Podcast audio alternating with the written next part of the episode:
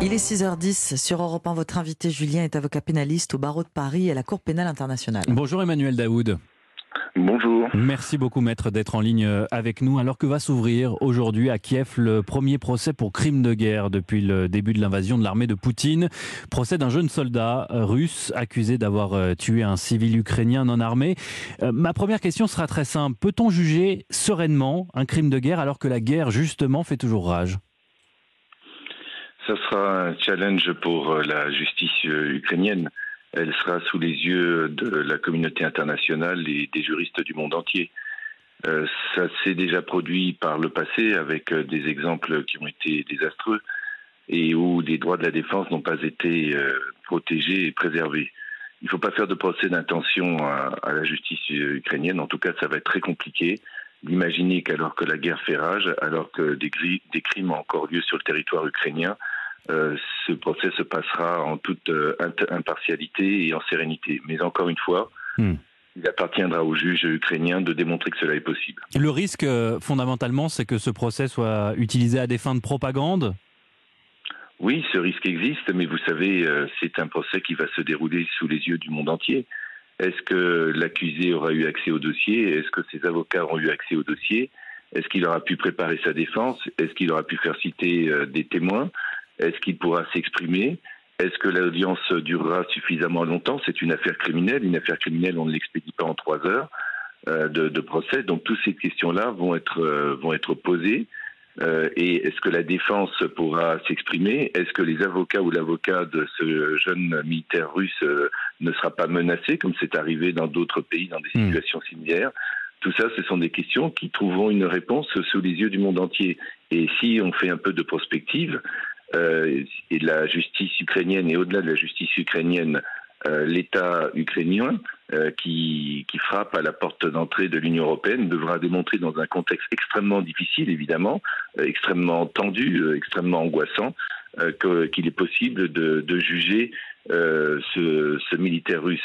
Il m'a été posé la question également de savoir s'il n'était pas finalement très étonnant que l'on puisse avoir un procès aussi rapidement alors que la guerre fait rage. 83 jours depuis le début de l'invasion la question qui se pose pour un, pour un juriste, c'est est-ce que oui ou non des accusations, donc le procureur ou la procureure, a des éléments dont il considère qu'il s'agit des preuves qui peuvent euh, amener à la mise en accusation de, de, de, hmm. cet accusé et, à son jugement. Des preuves existent-ils? C'est la seule question qui vaille. Mais il y a aussi un élément immatériel, Emmanuel Daoud, ça s'appelle l'émotion. C'est euh, les images de Boucha ou encore de Mariupol qui, euh, on est tous humains, finissent par s'ajouter aux éléments matériels, physiques, concrets qui, eux, sont utilisés lors d'un procès pénal. Vous avez parfaitement raison. Euh, ça va être très compliqué pour les juges de s'en départir, ça va être très compliqué pour les, pour les magistrats de faire abstraction de cela, de résister à la pression euh, qui sera la pression de, l'opinion publique ukrainienne qui certainement voudra euh, des, des, exemples. Et la question, elle, se résume dans cette formule, est-ce qu'il s'agira d'un procès exemplaire ou d'un procès pour l'exemple? Hmm. Si on met de côté euh, Emmanuel Daoud ce procès un instant, est-ce que pour l'avocat pénaliste que vous êtes, cette guerre est, différente des autres? Est-ce que son ampleur médiatique change la donne? Elle change la donne quant à la collecte des preuves, parce que ce qui se passe pour, pour, les, juristes, qu'ils soient avocats ou, magistrats, c'est que c'est la première fois dans l'histoire de la justice euh, pénale euh, que des, éléments de, de preuves sont collectées au quotidien, en temps réel, sur des faits qui sont susceptibles de recevoir la qualification de crimes de guerre, de crimes contre l'humanité et peut-être de, de, crimes de, génocide. Et donc tout ça se passe au jour le jour en temps réel. Hmm. Les magistrats ukrainiens sont formés, les enquêteurs ukrainiens sont formés, les services des alliés des Ukrainiens donnent des documents, vidéos, euh, positions euh, des, brigades des régiments euh, russes des ONG internationales ont envoyé des équipes.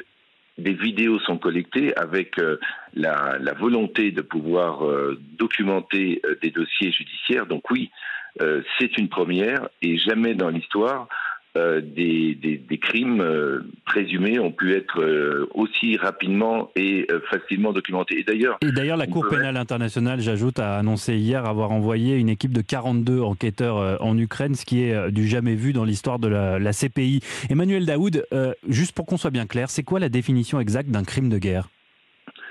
Le, Un crime de guerre, c'est le fait d'avoir, par exemple, euh, abattu euh, un, civil, ce qui est reproché à ce, jeune soldat, abattu un civil euh, de, de, de sang-froid alors qu'il ne représentait pas une menace.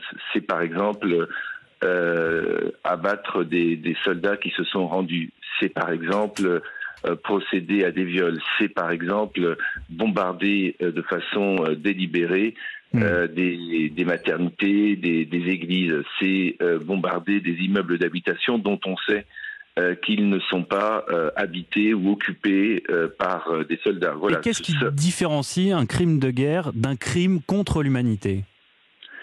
Un crime contre l'humanité, c'est le fait d'avoir procédé à ces, à ces mêmes faits, mais de façon répétée sur tous les points du territoire et dans des proportions euh, qui euh, laisse avancer que tout cela n'est pas hmm. isolé. Le président ukrainien euh, Volodymyr Zelensky emploie lui, le terme de génocide pour qualifier les crimes de l'armée russe. Est-ce que l'usage de ce mot est, selon vous, à vos yeux, pour l'heure justifié? Alors, si l'on se place du point de vue des Ukrainiens et compte tenu de l'histoire russo-ukrainienne et notamment de, de ce qui s'est passé sous, Staline, où 6 millions d'Ukrainiens ont été sont morts en raison d'une famine organisée par la l'URSS de, de, Staline. Hmm. Euh, les, les, Ukrainiens peuvent avoir euh, le sentiment que ce, ce qui se passe aujourd'hui est la volonté de l'État russe de vouloir anéantir la nation ukrainienne, parce que c'est ça un crime de génocide, c'est la volonté euh, par euh, un État euh, de euh, vouloir éradiquer la, population et la culture. La population, une ethnie, une nation.